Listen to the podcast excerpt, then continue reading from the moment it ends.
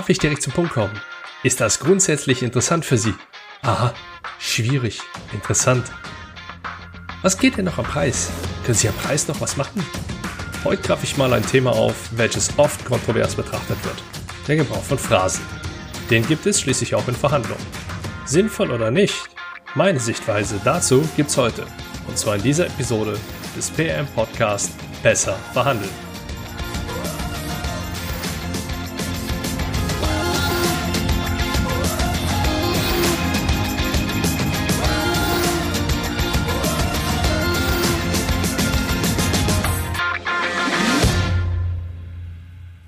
Hi und herzlich willkommen. Ich bin Andreas Schrader und du kannst hier von meinen Erfahrungswerten aus über 15 Jahren Verhandlungen im internationalen Umfeld profitieren. Das bestätigen dir meine Kunden auf Proven Expert, meine Hörer hier auf iTunes und meine Kunden und ehemalige Kollegen auf LinkedIn. Schau ruhig mal rein. Gerade in der letzten Zeit bekomme ich auf LinkedIn, also auf der Plattform, die ich mit Abstand am häufigsten nutze, wieder vermehrt Nachrichten von sogenannten Salesforsten. Vielleicht geht's dir ja auch ganz ähnlich. Einige meiner Netzwerkkontakte publizieren diese mittlerweile sogar, um, naja, sagen wir mal davor zu warnen. Plattformübergreifend, geiles Wort, oder? Ist man sich einig, dass diese Salesforsten tierisch nerven und meiner Wahrnehmung nach werden die meisten dieser Salesforsten anhand der genutzten Worte in ihren Nachrichten identifiziert. Ich habe ihr Profil gecheckt, angeschaut und finde das sehr interessant. Haben Sie noch Kapazitäten für Neukunden frei? Wir können dabei helfen, in der Woche drei bis fünf qualifizierte Kundenanfragen vollautomatisiert zu generieren. Und dann der aktuelle Liebling. Ist das grundsätzlich interessant für Sie? Dann folgt im schlimmsten Fall noch ein Aufruf, ein kostenloses Strategiegespräch zu vereinbaren oder gar sich darauf zu bewerben, denn der oder die Gute arbeitet ja nur mit denen, die es auch wirklich wert sind. Und natürlich ist die Zeit knapp. Der Tag hat ja nur 24 Stunden. Obwohl mir mein Leutnant beim Bund gesagt hat, dass ich, wenn mir das nicht reichen würde, ja gerne auch noch die Nacht dazu nehmen kann. naja, lange Rede, kurzer Sinn. Es sind die Worte, die der Absender genutzt hat, die ihn direkt disqualifizieren. Diese hat er hoffentlich aus irgendeinem Freebie und nicht, weil er auf irgendeinen dieser Fake-Gurus, wie die auch gerne genannt werden, reingefallen ist. Und die Idee, die dahinter steckt, ist in meinen Augen sogar eine gute, professionelle. Denn gegen einen strukturierten Prozess, inklusive einem guten Gesprächsleitfaden, spricht erstmal gar nichts. Als ich 2001 meine Lehre als Bürokaufmann begann, habe ich Verhandlungen eher dem Gerichtssaal zugeordnet. Da ich allerdings auch Material für die Baustellen eingekauft habe, war ich schneller in Lieferantenverhandlungen verwickelt, als ich es geahnt habe. Der Kollege, der mich unter seine Fittiche nehmen sollte, wie es damals angekündigt wurde, hat das Unternehmen allerdings vier Monate nach meinem Start verlassen. Die erste Zeit hatte ich dann oft Gesellschaft vom Seniorchef, Gott hab ihn selig. Er war Elektromeister und Baujahr 1929. Dank ihm kann ich mit Fug und Recht behaupten, dass ich weiß, wieso man Lehrjahre sind keine Herrenjahre sagt. Büro hin oder her, ich war auf Baustellen, habe Schlitze gekloppt, Waschmaschinen durch enge Kellertreppen getragen, Baustellenfahrzeuge und Werkzeug mit der Hand gewaschen und gereinigt und Einfahrten gefegt. Im Büro hatte er seinen Schreibtisch natürlich direkt gegenüber von meinem. Ein Telefonat, bei dem er mir gegenüber saß, werde ich nie vergessen. Ich rief einen unserer Lieferanten an und habe schnell ein paar Preise eingeholt. Das Telefonat dauerte keine drei Minuten. Klemmen, Schellen, Leerrohr, Kabel, Leerdosen inklusive Deckel. Kurzfristige Lieferung direkt zur Baustelle. Nix Wildes. Als ich den Hörer auflegte, machte ich mir meine Notizen auf der Bestellung und die gingen dann direkt auf den entsprechenden Stapel. Andreas, was hast du da gerade gemacht? Ähm, ich habe die Sachen für die Baustelle bestellt. Ja, das hast du. Aber wieso so? Naja, Telefon geht schneller als das Fax und wenn wir die noch vor 11.30 Uhr anrufen, dann kann es morgen schon auf der Baustelle sein. Die Faxe gehen bei denen schon mal gerne unter und dann bin ich nachher wieder schuld. Da rufe ich lieber an. Ja, okay. Aber was kostet das jetzt? Ungefähr 100 D-Mark. Das ist der normale Preis für die Ware. Normaler Preis? Hm. Wieso hast du nicht gefragt? Wonach? Ja, nach unserem Preis. Ich schaute wie, nein, nicht wie Boris Becker vom Geldautomat, wie es jetzt bei Fußball MML heißen würde, sondern einfach nur, ja, okay, ich schaute vielleicht doch wie Boris Becker vom Geldautomat. Beim nächsten Mal sagst du bitte das. Du legst nicht auf, bevor du das gesagt hast. Immer. Und dann legt er mir einen kleinen Zettel hin, auf dem was können Sie noch am Preis machen stand. Und als braver Lehrling machte ich natürlich auch genau das, was der Seniorchef mir gesagt hat. Ich kann ihn heute leider nicht mehr fragen, ob er irgendwann mal ein Verhandlungstraining oder eine Einkäuferschulung besucht hat oder ob er im Rahmen seiner Meister- oder im Rahmen seiner Ausbildereignungsprüfung gelernt hat, mit einem Leitfaden zu arbeiten.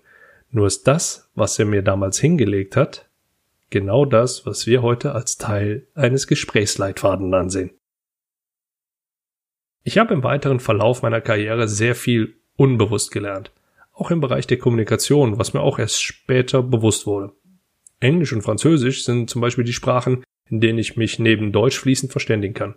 Niederländisch und Spanisch reichen für ein Schmunzeln im Gesicht meines Gegenübers und naja, ein paar Brocken Polnisch und Türkisch kriege ich auch noch so auf die Reihe. Gerade in Fremdsprachen habe ich viel auswendig gelernt. C'est la raison pour laquelle ist da mein Paradebeispiel. Das habe ich fast in jede Antwort, jeden Brief oder was auch immer ich im Rahmen meiner Sprachausbildung vortragen musste, eingebaut. Und das so lange, bis es fließend war. Es nahm mir ein wenig Nervosität, wenn ich einen Satz mit Et c'est la raison pour laquelle beginnen oder beenden konnte. Und das sitzt dann so gut, dass ich damit das ganze Gestottere dazwischen immer relativ gut abrunden konnte. Bei der Bundeswehr wurde auch auswendig gelernt. G36 entladen und gesichert. Und ich stelle jetzt mal eine Vermutung in den Raum. Jeder, der noch mit einem Festnetztelefon groß geworden ist, hatte einen typischen, ich nenne es mal, Meldespruch, wenn er den Hörer abnahm. Oder heute noch, wenn er irgendwo anruft. Seit 2012 arbeite ich branchenübergreifend und international im Bereich der Weiterbildung und Beratung. Und es erklärt sich für mich von selbst, dass ich auch selbst in meine Weiterbildung investiere. Meine Einkäuferskills nenne ich es jetzt mal, habe ich aus Weiterbildungssicht erstmal vernachlässigt. Naja, es war ja auch egal, ob es nun elektronische Komponente, verschiedene Verbrauchsmaterialien oder Consulting- oder IT-Dienstleistungen waren, die ich eingekauft habe. In diesen Fällen bin ich immer mit dem Verhandlungsvokabular sowie mit was können Sie noch am Preis machen, sehr, sehr gut gefahren. Im Sales-Bereich hingegen wurde es da schon ein bisschen schwieriger. In der Akquise hilft das Verhandlungsvokabular nicht so richtig weiter. Also habe ich mich da weiter fortgebildet. Wenig überraschend wird auch dort sehr viel mit Gesprächsleitfaden gearbeitet. Zwei Einstiegssätze, die für mich mittlerweile zwar etwas abgeleitet, jedoch vom Sinn her unverändert sehr gut funktionieren sind, darf ich direkt zum Punkt kommen und was kann ich heute Gutes für Sie tun? Den ersten Satz habe ich von Tim Taxis, den zweiten von Stefan Heinrich. Beides funktioniert gut in der Akquise am Telefon, letzteres sogar beim Networking. Und das, obwohl es Sätze sind, die ich faktisch auswendig gelernt habe. Und es kam und kommt immer noch sehr häufig vor, dass gerade der, ich nenne ihn mal Tim Taxis Einstieg, auch beim Gegenüber schon bekannt ist und somit ein Türöffner darstellt. Denn wenn, ah, da will mir jemand etwas verkaufen oder auch bei Tim Taxis gelernt, als Reaktion auf diesen Einstieg kommen, dann hast du eine Gemeinsamkeit mit deinem Gesprächspartner. Und darauf lässt sich meistens was aufbauen. In meinen Verhandlungen arbeite ich ebenfalls mit Phrasen. Allerdings weniger, weil ich mich hingesetzt habe und diese auswendig gelernt habe, sondern vielmehr, weil ich über Jahre hinweg immer die gleichen Inhalte gehört, gelernt, eingetrichtert oder einfach nur aufgenommen habe. Steht der Tropfen hüllt den Stein, sagte mein Opa immer. Die verschiedenen Wege einer Zusammenfassung einzuleiten, die gesamte Rhetorik im Hinblick auf Forderung sowie der taktische Abbruch sind zum Beispiel so tief in meinem Sprachgebrauch verwurzelt wie das Wörtchen jawohl in eben genau dieser Tonlage. So wie man bei mir schnell raushören kann, dass ich eine militärische Vergangenheit habe, so kann es auch in Verhandlungen durchaus passieren, dass sein Gegenüber sich bzw. seine Ausbildung durch seine Sprache oder Neudeutsch sein Wording verrät. Sagt er zum Beispiel schwierig, aha oder interessant, wenn du eine Forderung oder eine Frage stellst, dann wird er mit einer hohen Wahrscheinlichkeit irgendwann mal viel Geld dafür bezahlt haben, schwierige Verhandlungen im Grenzbereich professionell führen zu können. Das ist positiv und du kannst eine solche Information immer für dich nutzen.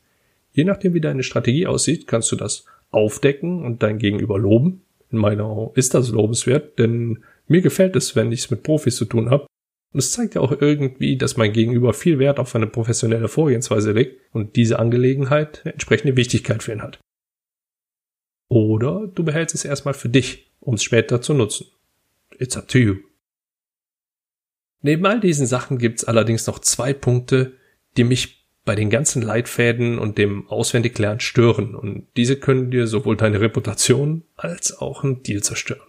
Das erste ist das, ich nenne es mal, stupide runterleiern oder ablesen. Klar, man muss das erstmal lernen und es wird wahrscheinlich auch nicht direkt bei jedem eins eins sitzen. Und das soll's ja auch nicht. Aber einfach nur runterleiern. das zweite ist der fehlende persönliche Einfluss inklusive der fehlenden Anpassungsfähigkeit. Ich ärgere mich über die verschwendete Zeit, wenn mir am Telefon jemand vollkommen emotionslos einen Spruch vorträgt oder diesen gar abliest. Diese Gespräche sind meist relativ schnell und mit dem Verweis auf Weiterbildungsmöglichkeiten beendet.